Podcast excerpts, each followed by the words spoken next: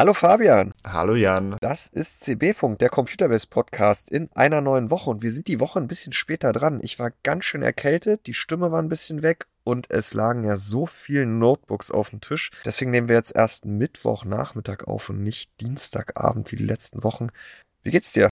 Mir geht's gut. Trotz des Themas, äh, mit dem wir gleich einsteigen. Trotz die Siedler, ja, ja, ich, ich habe sie verstanden. Du hast es schon geahnt. Wir können natürlich, nachdem wir die Siedler das letzte, die letzte Woche thematisiert haben, diese Woche nicht ohne die Siedler verstreichen lassen, denn jetzt seit Freitag gibt es das Spiel. Ja, aber man kann es noch einmal kurz abhaken. Gut, das werden wir gleich als erstes tun. Dann haben wir noch einen Cliffhanger von der letzten Woche, nämlich die kleineren GeForce RTX 4000 Laptop GPUs. Und da gibt's ein Thema, das kennen wir jetzt schon seit Jahren, aber es wird halt einfach immer wichtiger und immer relevanter auch für den Otto Normalspieler, der sich solche Produkte kauft. Hast du eine Ahnung, wovon ich rede? Der Speicher.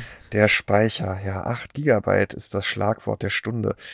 Und dann haben wir noch ein drittes Thema für heute mitgebracht. Und das dritte Thema besteht aus drei Spielen, die in der letzten Woche erschienen sind. Und Fabian, die liefen erstaunlich gut auf dem PC. Optimierte Spiele im Jahr 2023, man kann es kaum fassen. Ja. Bei dem einen lag es vielleicht auch daran, dass es keine Raytracing-Unterstützung hat. Atomic Heart. Und das Verrückte daran ist ja, Atomic Heart war eines der Spiele, die Nvidia zusammen mit dem Publisher Ende 2018, also vor über vier Jahren, gezeigt hat zur Vorstellung der Turing-Architektur RTX 2000, die erste Generation Hardware-Raytracing-GPUs. Ja, da kommen wir gleich auch noch eine Runde zu. Und wir wollen diese Woche schließen mit dem Ressortleiter umfragen. Lange, lange ist es her, der ähm, in deiner Person unseren Lesern mal auf den Schreibtisch geguckt hat. Aber lass uns anfangen mit Die Siedler von Ubisoft. Letzte Woche bestand ein Fünkchen Hoffnung, dass sie auf der Zielgerade doch noch die Kurve gekriegt haben. Wie siehst du das jetzt eine Woche später? Ja, ja. Also ich glaube, diese Hoffnung, das, das war schon so, so ein letztes Wunschdenken, dass da noch was bei rumkommt, was kein totaler Flop ist, aber das äh, hat ja eigentlich von jeder geahnt, dass dem leider nicht so ist. Ja, äh, ich habe mir dieses Spiel jetzt eigentlich schon viel zu lange zu Gemüte geführt, ähm, es mir im Detail angeschaut äh, und was soll man denn sagen? Es macht mir so unfassbar traurig. Ich hätte wirklich Lust gehabt auf ein tolles Die Siedler, aber das ist es halt einfach nicht. Es hat sehr, sehr viele Probleme an verschiedenen Stellen. Und mir kommt es fast so vor, als würde es versuchen, dafür zu sorgen, dass man keinen Spaß mit diesem Spiel haben kann. Also es würde es wirklich jeglichen Spielspaß im Keim ersticken. Es ist ähm, fast schon faszinierend, wie Ubisoft das hinbekommen hat, nach äh, wohl man munkelt, fast zehn Jahren Entwicklung und 50 Millionen Euro, die da reingeflossen sind. Aber sie haben dann den Auftritt auch mit einem ziemlich schlanken Fuß vollzogen auf dem Markt. Ne? Also es gab es gab keine Keys vorab, so wie wir das mitbekommen haben. Nein, das, das, da, da haben auch alle Redaktionen und Content Creator und was auch immer über die Welt verteilt, wobei das ja so ohnehin eine sehr deutsche Marke ist. Das heißt, das weltweite Medienecho, das blieb sowieso aus und im deutschen Raum scheiterte es halt eben daran, dass Ubisoft für die Branche sehr unüblich keine Vorab-Keys zur Verfügung gestellt hat. Das heißt, es äh, blieb einfach dabei, dass die Fachpresse keine Testberichte anfertigen konnte, weil einfach die Zeit fehlte. Und ähm, zum Spielstart wurde es dann spielbar, so wie für jeden anderen auch. Wobei spielbar in diesem Fall halt heißt, dass man äh, von regelmäßigen Abstürzen geplagt wird. Ähm, oder dass DirectX 12 gar nicht funktioniert. Oder dass eigentlich jede Multiplayer-Partie endet, bevor man das erste Mal mit seinem Feind interagiert hat. Weil das Spiel vorher abstürzt oder halt eben das Disconnects gibt, weil der Multiplayer-Modus mit ordentlichen Verbindungsproblemen zu kämpfen hat. Ähm, also das ist, das ist halt fast schon lustig dass es jetzt nach all der Zeit ausgerechnet an der Technik scheitert, weil die Beta vor einem Jahr, äh, wo ja alle aufs Gameplay gesprungen sind, weil das einfach keinen Sinn ergeben hatte, die lief technisch okay. Und wenn es diese Problemstellen aus der Welt geschafft würden, ähm, und das passiert ja meistens mittlerweile bei solchen Spielen, das ist ja fast schon normal, dass AAA-Titel mit derartigen Problemen in den Handel entlassen werden, ähm, dann ist es technisch auch echt ein gutes Spiel, weil es halt wirklich fantastisch aussieht, auch äh, so lange Zeit nach der Ankündigung. Also auch hier haben wir Gamescom 2018, wo es angekündigt wurde. Ähm, und es läuft auch einigermaßen ordentlich. Ja, aber du bist nicht überzeugt vom Gameplay, wenn es denn mal läuft und Spieler zeigen sich dann ja durchaus auch verhalten. Du hast ja schon Anfang der Woche geguckt äh, in Bezug auf äh, einen Artikel zum Thema. Wir haben keinen Techniktest gemacht, dafür war weder die Zeit noch haben wir da jetzt in der Tat das große Interesse dann dafür gesehen.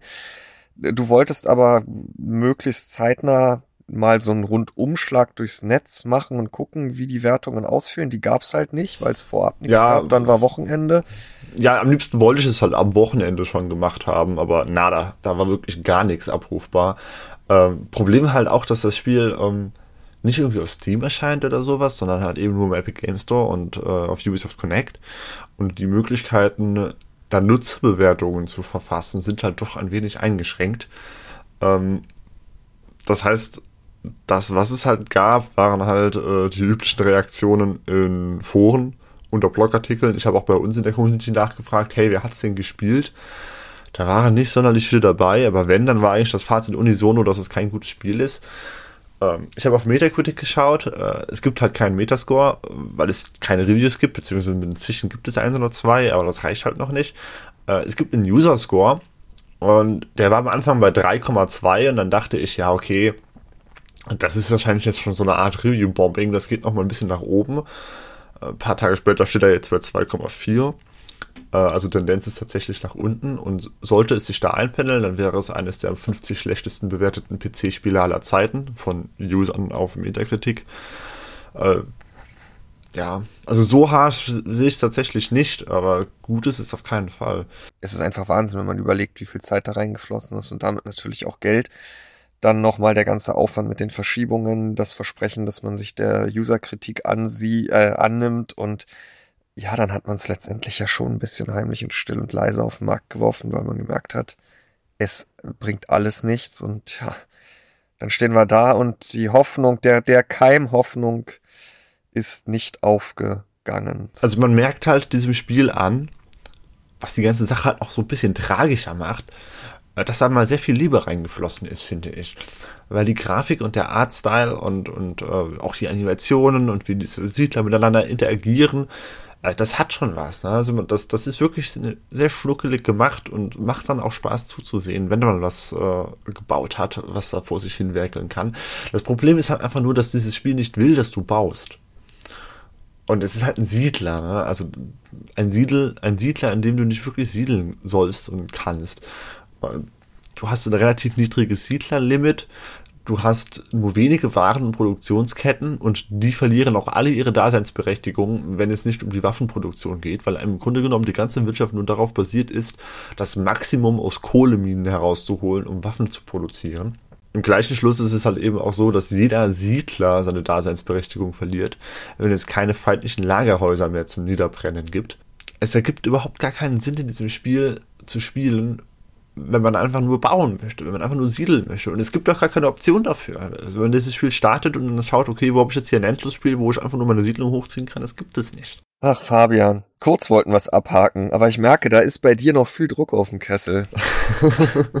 Ach, ich könnte da jetzt ganz viel erzählen. Ähm, ich habe auch schon ganz viel erzählt. Ich, ich habe das in einen Artikel gegossen, äh, der jetzt dann hoffentlich morgen erscheinen wird. Noch so ganz fertig ist er noch nicht. Äh, der dann aber einen, ja, einen letzten Überblick darüber gibt, was mit diesem Spiel los ist, warum es meiner Meinung nach gescheitert ist, warum es vermutlich das letzte Siedler ist und naja, und was Ubisoft sich dabei gedacht hat, das, das werden wir wahrscheinlich nie erfahren. Tja, und damit ruhen die Hoffnungen auch diese Woche in Bezug auf das Siedler-Genre äh, weiterhin auf Pioneers of Pagonia, von dem du letzte Woche schon gesprochen hast. Und ich schwelge weiter in meinen Siedler-Erinnerungen. Die gehen bei mir zurück auf die Siedler 2 irgendwann in den 90er Jahren, glaube ich zumindest. Und da kann ich mich bis heute noch dran erinnern, wie putzig das alles war. Und dass da sogar meine Großmutter damals sich mal an den PC gesetzt und zugeschaut hat. Bei Duke Nukem 3D hat sie das nicht getan, aber die Siedler, Ja, Das schreibt mich sind- warum. schöne Erinnerungen, die ich an die Siedler habe. Ähm, viele Jahre ist es her. Schöne Erinnerungen, interessante Erinnerungen habe ich auch an die ganze Notebook-Testerei. Und ich glaube, unseren Zuhörern hängt es mittlerweile auch schon zu den Ohren raus. Aber ich kann es nur mal wieder erwähnen, es ist ein unfassbarer Akt. Gaming-Notebooks vergleichbar zu testen. Aber äh, jetzt hat sich das Thema bis AMD nicht noch um die Ecke kommt, dann irgendwann demnächst ja erstmal erledigt mit dem Test der kleineren RTX 4000 Laptops GPUs, nämlich 40, 70, 40, 60, 40, 50. Und wir hatten da ja schon so eine Vermutung, Fabian, die werden nicht an das anknüpfen können, was 4090, 4080 Laptop GPU gezeigt haben. Und ja, es ist dann letztendlich auch so gekommen. Bist du persönlich enttäuscht oder hast du dir das schon so un ungefähr erwartet, wie es jetzt tatsächlich Weißt ja, hat? persönliche Meinungen halte ich ja gerne immer hinterm Berg. Ähm, ich bin. Wir sind hier ja im Pod. Ja, ähm, trotzdem probiere ich das Thema ja als der verantwortliche Redakteur möglichst neutral zu beleuchten. Ich bin dann doch negativ überrascht gewesen, mit welcher Vehemenz Nvidia die kleineren Karten dann von den größeren hat sich absetzen lassen nach unten hin. Also wir haben ja letztendlich zwei Themen, einmal die Rohleistung und dann den Speicher. Bei der Rohleistung hatten wir ja erstmal im Notebook die große Überraschung, sage ich mal, dass sich 4090 und 4080 da gar nicht so sehr unterscheiden. Da sind wir im Desktop ja 20, 30, 40 Prozent Unterschied gewohnt, je nach Spiel und Auflösung. Und im Notebook waren es ja nur knapp über 10 Prozent. Dafür liegt jetzt die RTX 4070 schon ohne Raytracing über 30 Prozent unter der 4080 und mit Raytracing werden es dann schnell über 40 Prozent. Das heißt, wir haben eine riesige Lücke und das führt dann auch dazu, dass die 4070 gegenüber der letzten Generation im Notebook keinen Riesensprung macht. Und das zweite Thema, wobei die Preise steigen auch in dieser Serie.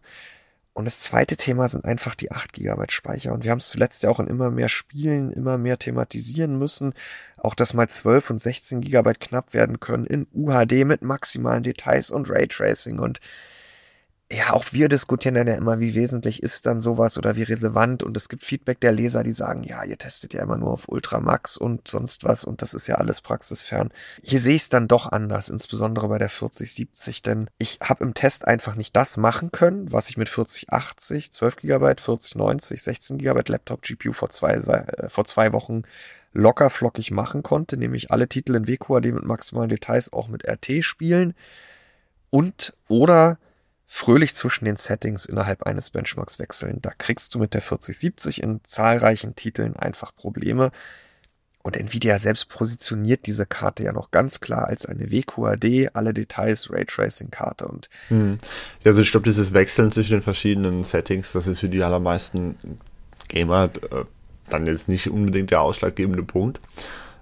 Aber du sagtest ja auch gerade, das ist halt eigentlich äh, gedacht, diese Karte, um auch auf WQHD dann eben zu spielen. Und wenn man sich den Preis dieser Grafikkarte anschaut, wer sich einen Laptop für über 2000 Euro kauft oder um die 2000 Euro, äh, dem dann beizubringen, ja, du musst jetzt erstmal hier deine Settings runterschrauben, damit du das flüssig spielen kannst, das ist doch auch, das, das ist doch einfach. Pervers. Ja, es ist halt nur eine 70er. Das ist da natürlich wieder das Argument. Du hast ja die 80er, die ist viel schneller, die hat 12 GB. Du hast die 90er, die ist noch eine Ecke schneller und du hast 16 Gigabyte.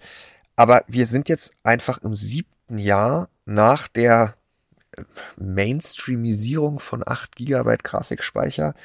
Wir haben damals die RX 4080 gehabt mit 8 GB als Option. Wir haben die GTX 1070 gehabt Anfang 2016 mit 8 GB, wo der Vorgänger nur 4 hatte.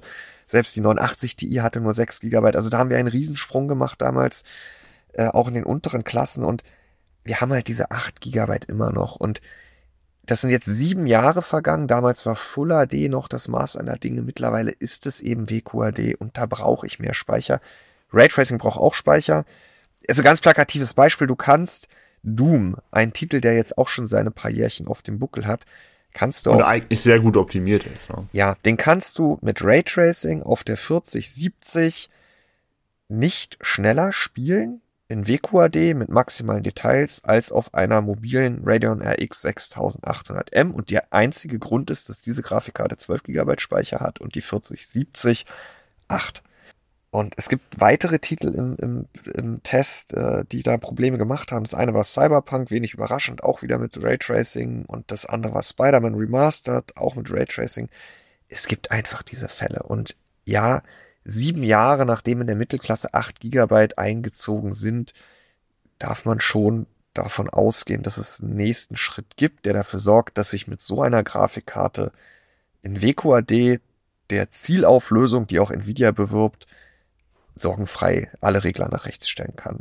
Ja, ich meine, jetzt kann man natürlich auf der einen Seite sagen, Raytracing braucht man vielleicht nicht unbedingt, aber auf der anderen Seite steht es halt auf der Verpackung dieser Grafikkarten groß drauf. Ne? Es ist das, das Grafikfeature, mit dem Nvidia immer die Werbetrommel rührt. Und dass du dir dann einen 2000 Euro Laptop kaufst, der dieses große Feature, das wir jetzt auch schon seit fünf Jahren haben, der das nicht ordentlich umgesetzt bekommt in top aktuellen AAA-Spielen, weil einfach der Grafikspeicher fehlt, das ist einfach eine Farce. Also, ja. Ganz ehrlich, was, was willst du denn dazu noch sagen? Aber Nvidia ist einfach aktuell dermaßen dominant, insbesondere auch im Notebook. Wir haben letzte oder vorletzte Woche schon drüber gesprochen. AMD hat RD, mobile RDNA 3 Grafikkarten angekündigt, aber aktuell erstmal nur auf Navi 33 Basis. Ich gehe nicht davon aus, dass so eine 7700, ja, vom Namen her hat's AMD möglicherweise zum Ziel, aber das wird, glaube ich, mit einer 4070 knapp werden. Wobei, wenn sie mehr Speicher hätte, aber die haben, glaube ich, auch mhm. noch bis zu 8, dann ja, es droht wenig Gefahr. Die neuen Grafikkarten sind extrem effizient. Ähm, das ist natürlich ein großes, großer Vorteil, wenn ich die Notebooks auch für irgendwelche professionellen Anwendungen nutzen möchte, in Richtung CUDA, Video D und Encoding, dann, oder wirklich jemand bin, der in, in Blender rendert und dann sogar schon Nvidias Optics Renderer benutzen kann, der auch die Raytracing-Kerne und so weiter und so fort äh, nutzt, dann, dann muss ich einfach zu GeForce greifen und ich könnte jetzt x Kommentare in unserem Artikel unserer Leser vorlesen, die natürlich auch in diese Richtung zielen und sagen, Menschenskinder. Also ja, Upselling ist natürlich auch wieder ein Stichwort. Die 4080 Laptop, die ist die deutlich bessere Wahl. Die 4090, die langfristige rundum sorglos Option. Aber das ja, aber auch nur wegen des Speichers, nicht, nicht weil da so viel mehr Leistung bei rumkommen richtig. würde. Richtig. Und ähm, die Notebooks kosten halt einfach ab 4.300 Euro, weil die 4090 auch von vielen Anbietern dann natürlich als das Flagship Halo-Ding genutzt wird, was dann nur teilweise mit RAID-Option und den größten Intel-CPUs und so weiter und so fort. Ja, und wer jetzt für unter 2000 Euro ein Gaming-Notebook kauft, der kriegt mit der 4070 Modell, was wenn der Speicher reicht, durchaus die Leistung der 80er Klasse aus der letzten Generation erreicht. Ja, er hat DLSS 3, das ist ja auch für Nvidia weiterhin das schlagende Argument für alles in der 4000er Generation. Aber du bist dir mit dem Speicher eben nicht sicher und ja, wie lange hält das noch? Ne? Also irgendwann wird der Sprung kommen. Wir sind im siebten Jahr mit 8 Gigabyte und dann werden die Spielehersteller sich dann auch nicht innerhalb eines Jahres, aber mittelfristig dann eben auch nochmal deutlich daran anpassen. Ja, bevor ich jetzt darauf noch eingehen möchte, äh, wir können dann ja gleich noch den Schwenk zu den Desktop-Grafikkarten machen. Äh, was halt auch noch sehr interessant ist, ähm, wenn wir die 4080 auf die Minimum setzen, also 60 Watt, also die Laptop-GPU, ähm, dann ist die in einigen Spielen noch immer schneller als die 4070 ohne Power Limit. Und ohne Power Limit stimmt ja hier tatsächlich, weil sie halt eben nicht, weil sie halt eben nicht durch die Leistungsaufnahme begrenzt ist. Genau, das ist eigentlich auch noch ein ganz interessanter Aspekt. Also ich habe mir auch in dem Fall wieder die 4070, die 4060, die kamen beide in so einem Notebook von XMG, dem Neo 17. Die kommen mit der offiziell maximalen TGP von 115 Watt zuzüglich dieser 25 Watt Dynamic Boost und können über Afterburner runtergeregelt werden bis auf die, das Minimum von 35 Watt habe ich mir auch da wieder die Skalierung angesehen, weil es neulich nur mit der 4090 in Shadow Warrior 3 ging, auch wieder dort. Und, ähm, und da sieht man, dass eine 4080 Laptop GPU mit 60 Watt in diesem Spiel noch immer über 10% schneller ist als eine 4070 mit 115 Watt in diesem Spiel. Ähm, es gibt andere Spiele, da ist es nicht der Fall und insbesondere wenn wir zu Raytracing kommen, dann kann die größere Karte, auch weil manchmal der Speicher der 4070 nicht reicht, sich dann doch ein paar Prozent auch im Durchschnitt absetzen mit 60 Watt. Eine andere interessante Erkenntnis war aber auch in dieser ganzen Testerei, ich dachte ja erst, ich hätte irgendeinen Fehler gefunden oder das, die Firmware funktioniert wieder nicht. Nvidia hat, und dann kommen wir nochmal zurück zu dieser Positionierung der neuen kleineren Grafikkarten über Leistung und Speicher. Nvidia hat den offiziell allen drei Karten eine TDP von 35 bis 115 Watt zuzüglich 25 Watt Boost, wenn der OEM es will, auf den Weg gegeben. Aber selbst wenn der OEM es will und Schenker beziehungsweise XMG will das in ihren eigenen Neo-Notebooks, dann kommt die da einfach nur ganz selten hin. Weil vorher erreichen sowohl 4070 als auch 4060 ihren maximalen Takt, den Nvidia vorgesehen hat. Und ähm, das heißt, über den Daumen gepeilt könnten die, wenn man die TDP ansetzt, schon nochmal knapp 10% schneller sein. Sind sie aber nicht. Und dadurch ist die Lücke natürlich dann noch eine Ecke größer. Tja, interessantes Vorgehen. Und ich hatte da auch schon Updates zu der Gerüchte-News von dir gemacht, Fabian, zu 4060 Desktop. Da gab es ja die durchaus erstmal irre klingenden Gerüchte, dass die genauso kommen könnte wie die 4060 Laptop, gleicher Chip, gleicher Ausbau. Ja, ja, fast genauso, ne? Also Speicher soll wohl 18 GB pro Sekunde anstatt äh, Gigabits pro Sekunde anstatt 16 sein, also etwas schnellerer Speicher. Aber ansonsten genau. wäre das dann tatsächlich die einzige RTX 4000 äh, Grafikkarte, die im Laptop äh, als Laptop-GPU genauso konfiguriert ist wie die Desktop-Variante. Und dann zeigt sich jetzt halt hier, äh, da wäre durchaus Potenzial, dieses Desktop-Modell trotzdem schneller arbeiten zu lassen. 10, vielleicht sogar noch 15 oder sogar 20 Prozent. Äh, wenn man halt einfach die Leistungsaufnahme nicht derart beschränkt, beziehungsweise den Takt nicht derartig beschränkt. Und hier ist es halt eben wirklich der Takt, der ausschlaggebend ist. Hast du eigentlich mal versucht, die zu übertakten im Notebook? Nee. Das habe ich nicht versucht. Der Afterburner bietet einem, soweit ich weiß, zwar schon Taktanpassungen an, aber du kriegst halt das Power Limit nicht hoch. Wobei du hast recht, in dem Fall wäre das ja weniger ausschlaggebend. Ach Gott, vielleicht gucke ich mir das auch noch an. Aber mal schauen. ja. Ja, man muss halt auch dazu sagen, wie lange hast du jetzt an diesem Test wieder gesessen? Naja, drei Notebooks, XCDP-Klassen. Das sind netto sind das äh, vier Arbeitstage. Das ist Wahnsinn, mhm. ja. Und ähm, vieles ist ja, ich nenne sowas ja immer Monkey, Monkey Work. Ähm, das ist ja alles jetzt erstmal die, die Benchmarks zu erstellen, ist ja keine, keine hochtrabende Wissenschaft. Sowas mache ich dann in Klammern ganz gerne, ja auch abends, äh, wenn nichts anderes ansteht. Und das sind, ja, das frisst einfach Zeit ohne Ende. Und äh, da muss man den Artikel noch auf die aufs Papier bringen und jetzt hier auch noch vertonen. Und du willst auf eine Sache hinaus, und wir haben auch schon öfter darüber gesprochen, es hat wieder keiner gelesen. Ja. Naja, keiner stimmt nicht. Ne? Also es gibt bestimmt ein paar Laptop-Interessenten, die diesen Artikel lieben. Ja, es gab auch denen dieser Artikel Feedback. sehr weitergeholfen äh, haben wird. Aber die breite Masse, die unsere Website besucht, die auf Computerbase sich herumtreibt, die ist auf der Jagd nach Desktop-Grafikkarten und nicht nach Notebooks. Ja. Ähm, Meine persönliche Hoffnung ist ja, dass der Artikel, der jetzt wirklich alle fünf Laptop-GPUs im Vergleich hat, äh, die 4050 zwar nur mit 35 und 45 Watt, aber ich wage es zu bezweifeln, dass es da irgendwas nahe der 100 Watt geben wird, ähm, dass der auch in Zukunft dann noch den einen oder anderen suchenden Google-Nutzer findet oder in Zukunft ja dann Bing mit ChatGPT, ähm, der äh, dann bei uns vielleicht eine bessere Antwort findet als in so vielen Einzelreviews, die teilweise ja noch nicht mal die Leistungsaufnahme erwähnen oder in welchem Profil oder ob der MUX-Switch auf die GPU stand oder auf MS Hybrid. Ja, abschließend vielleicht dann doch nochmal ganz prägnant zu deiner Frage. 40, 70, 40, 60. Letztendlich sind sie da gelandet, wo man sie erwartet hat, auf Basis der Eckdaten. Sie sind ziemlich nah aneinander. Insofern wird. Ja, das verwirrt mich vor allem. Ja, ich, ich würde deswegen auch eher zur 40, 60 tendieren, wenn ich jemandem rate, dann nochmal in dieser Leistungsklasse jetzt in ein Gaming-Notebook einzusteigen. Da sind so 15% Leistungsunterschied. Speicher und Speicherinterface sind gleich. Der 4070 fehlt einfach für den Aufpreis dann das Speicher Plus.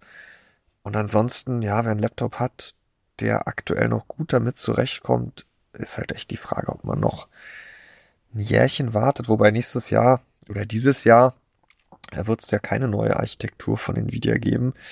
Aber vielleicht gibt es ja noch mal so ein TI-Update und ein bisschen mehr Speicher. Super, super, super. Ja, ich glaube, das war ein einmaliger Ausflug in der 2000er Generation ja, äh, lieber warten sagt man ja immer. Ne? Ja, man kann halt auch endlos warten. Ne? Also ich denke, die 4060 und die 4080 Laptop-GPUs, äh, wer ein Notebook will, wer ordentlich Leistung will, wer viel Effizienz will und wer bereit ist, so viel Geld auf den Tisch zu legen, der findet in diesen beiden Notebooks schon ein sehr, sehr gutes, eine sehr, sehr gute Option. Aber es ist halt einfach sehr, sehr teuer und es fühlt sich vielleicht nicht unbedingt rund genug an für diesen Preis. Und das ist ja jetzt keine neue Erkenntnis. Das ist ja eine äh, Tatsache, die wir auch schon bei der 4070 Ti gesehen haben. Äh, und bei der ist dieses Thema des Speichers ja auch allgegenwärtig. Die hat 12 GB, das reicht für WQHD meistens, aber für UHD halt eben schon teilweise nicht mehr. Äh, wir hatten da ja jetzt ein paar Spiele zuletzt. An dass man eine 1000 Euro Grafikkarte, die im Januar erschienen ist, jetzt im Februar dann schon bei den Details reduzieren muss oder bei der Grafikstufe oder bei den Texturen oder, oder Raytracing ausschalten muss, weil der Speicher nicht mehr reicht. Also in einem Satz zusammengefasst, eigentlich sind die Notebooks genau da gelandet, wo man sie im aktuellen Marktumfeld erwartet hat. Es gibt die ganz teure, naja, fast sorglos Lösung, aber da muss man wirklich zweimal tief Luft holen und fünfmal ins Portemonnaie gucken.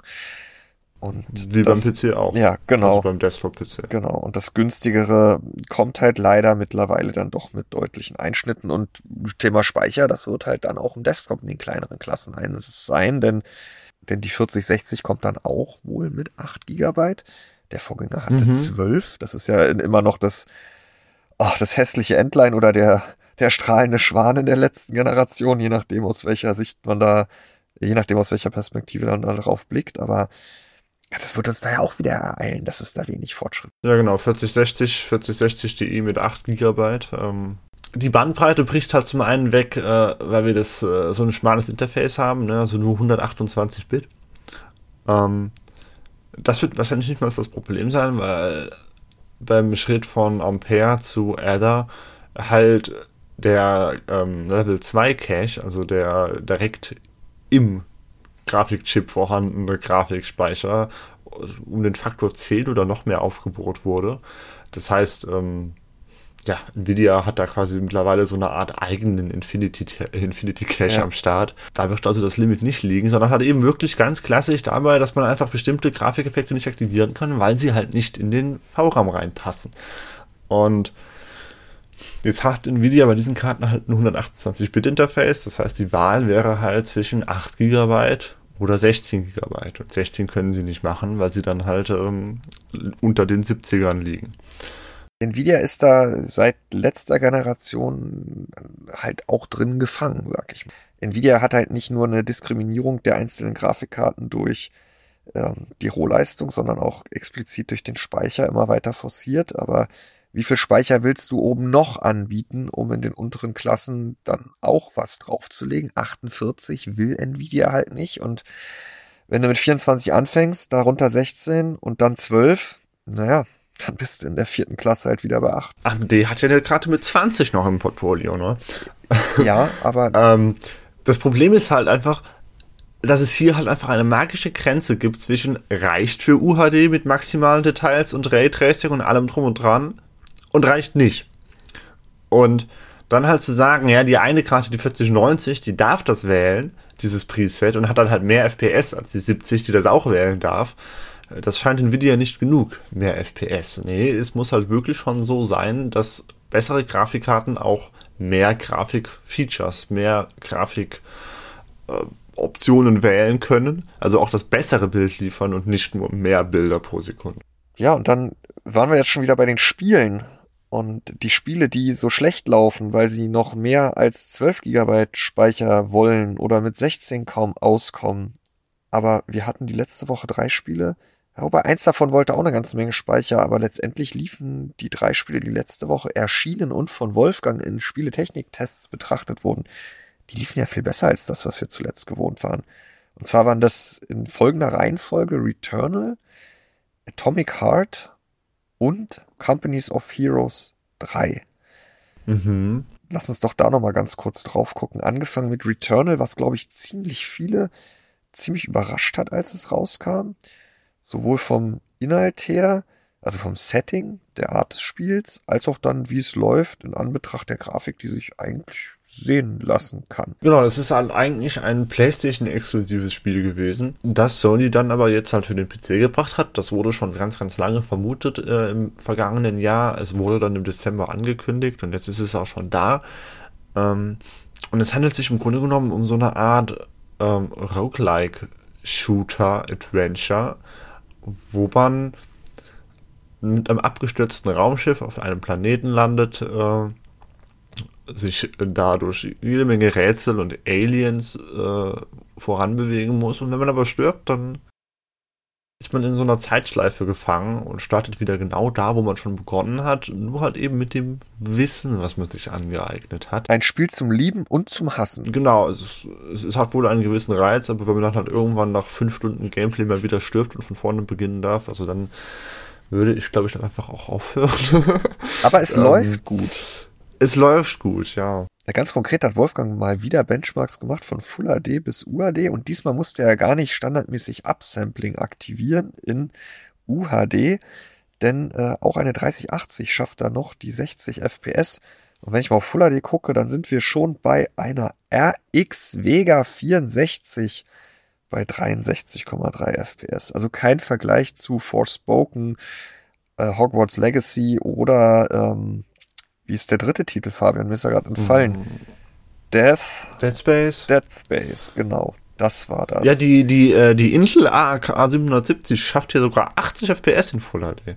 Ja. Also in äh, Returnal. Ist aber damit trotzdem deutlich langsamer als eine 3060 Ti, die sie zuletzt ja sogar mal gekriegt hat. Ich glaube, es war ein Hogwarts ja, Legacy. Ja, es war Hogwarts, glaube ich. Ja, aber da gab es ja auch, äh, da hat ja Intel auch äh, als einziger Hersteller einen Day One Treiber zur Verfügung gestellt. Das ist bestimmt daran gelegen. Ja, äh, war in dem Fall aber auch so. Und da hat es nicht geholfen. Kann Ach ich so. dir verraten. Oh. Ja. Oh, schade. N nächster Titel. Ähm, der Kuriose unter den drei, Atomic Heart, der hat noch mehr Leute positiv, glaube ich, Leute, Leser, positiv überrascht. Auch Wolfgang war echt angetan. Er hat gesagt, das ist, ja, auch ohne Raytracing für mich das hübscheste Spiel, was es aktuell gibt. Mhm. Die Betonung liegt auf ohne Raytracing, denn das haben wir vorhin schon mal kurz angesprochen. Es ist wirklich, da könnt ihr gerne mal nach Trailern googeln, äh, die dann aber meistens im Zusammenhang mit RTX 2000 Nvidia Turing Präsentationen damals erschienen sind. Das ist halt einer der ersten Titel, die damals damit geworben hat oder womit äh, Nvidia damit geworben hat, wie cool doch Echtzeit Raytracing RTX oder Microsoft DXR aussieht. Es gab sogar eine, so eine Tech-Demo, die man sich runterladen und laufen lassen konnte, wenn man eine RTX 2000 Grafikkarte hatte. Ja. Äh, und da war Raytracing implementiert in diese Engine, in dieses, äh, diese, in diese Grafikwelt. Ja, also die positive. So seltsamer, dass es es jetzt nicht ist. Ja, das Positive ist ja, es sieht trotzdem toll aus und läuft auch noch ja. gut. Ähm, aber das Interessante ist, der Publisher hat sich nur verhalten dazu öffentlich jetzt auf Nachfrage geäußert und gesagt, dass ja, kommt wohl noch, aber nicht kurzfristig. Und ähm, ja, wie sieht's mit der Performance aus? Da können wir ja auch noch mal ganz kurz einen ganz konkreten Blick drauf werfen. Auch hier schafft äh, die 3080 fast das 60 FPS Niveau. Also es liegt jetzt halt eben, weil sie halt in Returnal 1 FPS drüber, hier liegt es jetzt 2 FPS drunter in UHD. Ähm, und in Full HD zeigt sich eigentlich fast das gleiche Bild. Auch äh, hier sind wir bei einer Radeon RX 5700 XT bei 60 FPS. Haben wir noch ein drittes Spiel im Bunde. Da war das Feedback auch auf unser Fazit doch hm, gespalten.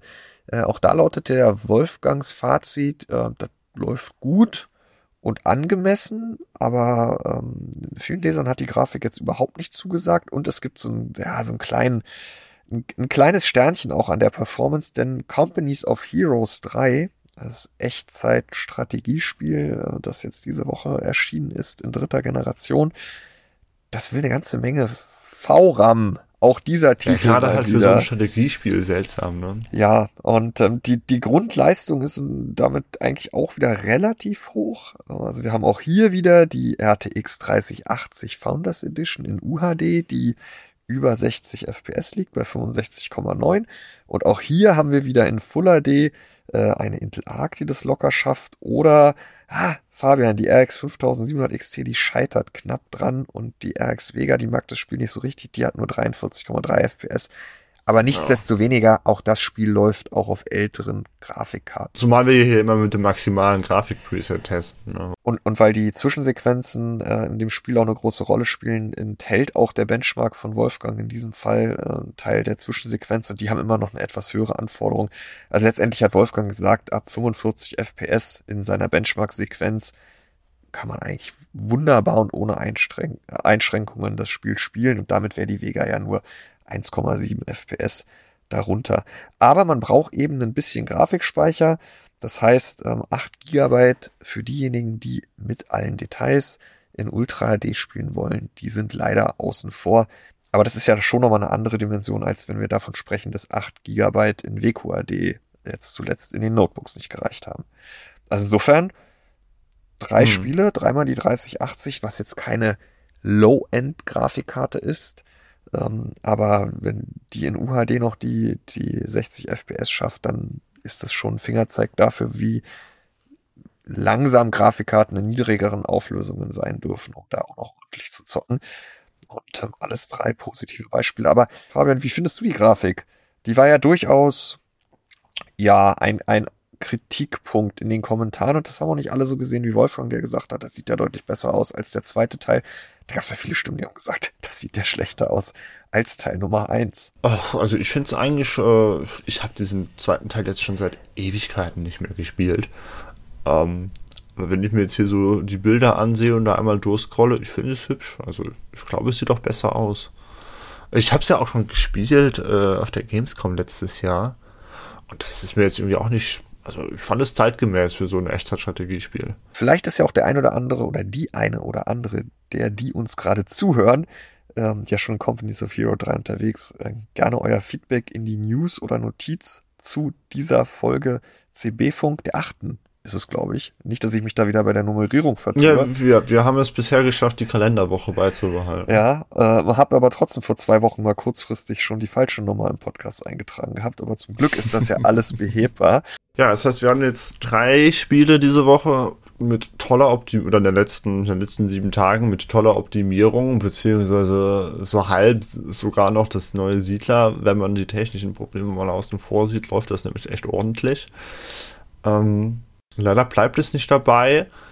Jetzt kommt nämlich ein, äh, ja, fast schon eine, so eine Art Nischenspiel für Nerds ähm, mit Kerbal Space Program 2. Also. Spiel für dich. Man baut, man, man baut Raketen und schießt die auf den Mond. Also vielleicht eher für dich mit deiner Saturn 5 aus Lego auf deinem Schreibtisch. Ja, Erzähl weiter. Aber die Grafikanforderungen, äh, also die Systemanforderungen oder die oder der Grafikhunger, also die sind sehr, sehr hoch. Also der Vorgänger war halt echt wieder, läuft wieder auf jeder Kartoffel. Aber bei diesem Spiel hier ist es wohl sogar so, dass man bei der 40, 80 Ruckler hat und es nur irgendwie 40 FPS. Also ich, es, es gibt so erste Previews und ein paar Tests und auf Reddit einen Thread, wo ja, die Community dieses Spiel fast schon beerdigt, weil sie sagen, ja, nee, kann ich, kann ich nicht. Ich habe keine 40, 80, ich bleib bei meinem ersten Teil.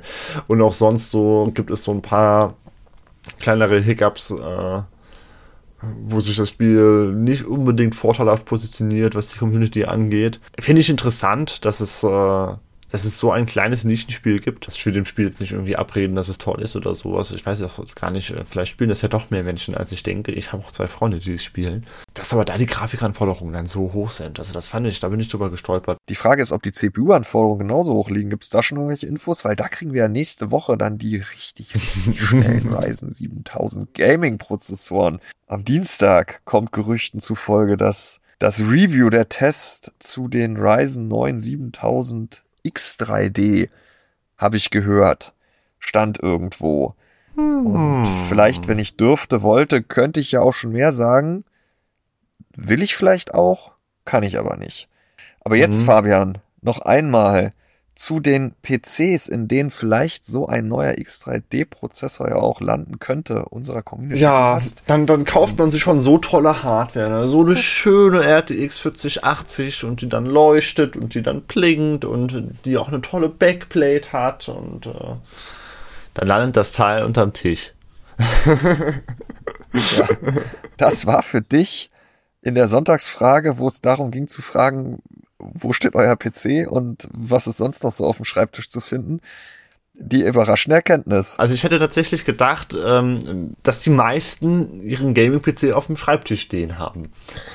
Gerade auch, weil, äh, ja, also äh, das RGB nicht unbedingt eines jeden Favoriten ist, ja, das weiß ich.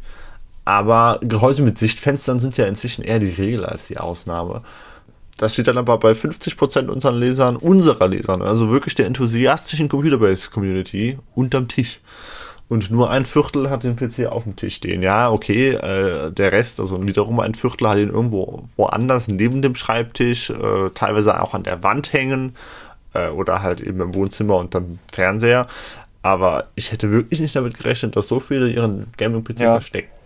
Auf der anderen Seite, wenn es halt nur ein schwarzer Kasten ist, äh, dann nichts leuchtet, äh, dann sieht man drin natürlich eh nicht viel und dann ist es vielleicht auch einfach ein bisschen leiser, wenn er unterm Tisch steht. Also ich kann es schon verstehen, aber ich hätte nicht damit gerechnet. Ja, ich bin ja jemand, der seinen PC gerne unterm Tisch stehen hat, weil man je nachdem, wie man dann vorm Rechner lümmelt, auch die Beine drauflegen kann. Ähm, ja, also insofern, Fußheizung. Ja, ja jetzt im, im normalen Office-Alltag eher nicht, aber klar, wenn man auftritt, dann könnte das auch ein Argument sein.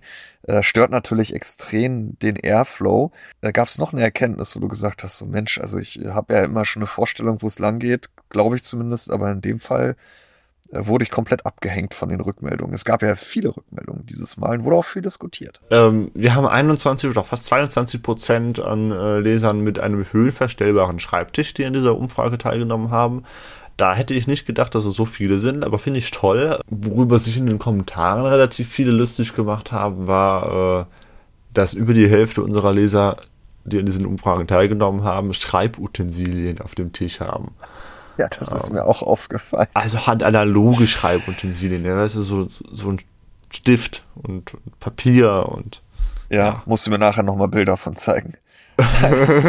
nee, ich schreibe auch gerne noch äh, To-Dos und davon gibt's ja meistens reichlich, äh, wenn sie nicht direkt ins Postfach flattern und einen Stern kriegen, äh, auf dem Zettel. so mit Kästchen vor, wo man dann hoffentlich irgendwann einen Haken reinmacht. Hm. Ja.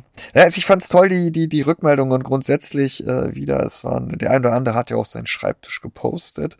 Ja, da habe ich auch so aufgerufen. Ich habe mich auch gefreut, dass es dann ein paar Leute oder sogar einige Leute gemacht haben. Da waren auch ein paar echt äh, schöne Bilder dabei, finde ja. ich. Aber ich äh, hole jetzt nochmal Wolfgang in die Runde, auch diesmal äh, noch, ohne dass er selber hierbei ist, äh, um zu zeigen, wie schizophren das Thema RGB natürlich auch manchmal gehandhabt wird. Wolfgang findet RGB nach anfänglicher Skepsis vor zehn Jahren mittlerweile doch echt dufte, aber zu Hause hat er einen PC mit Metallseitenwand und will das auch nicht ändern.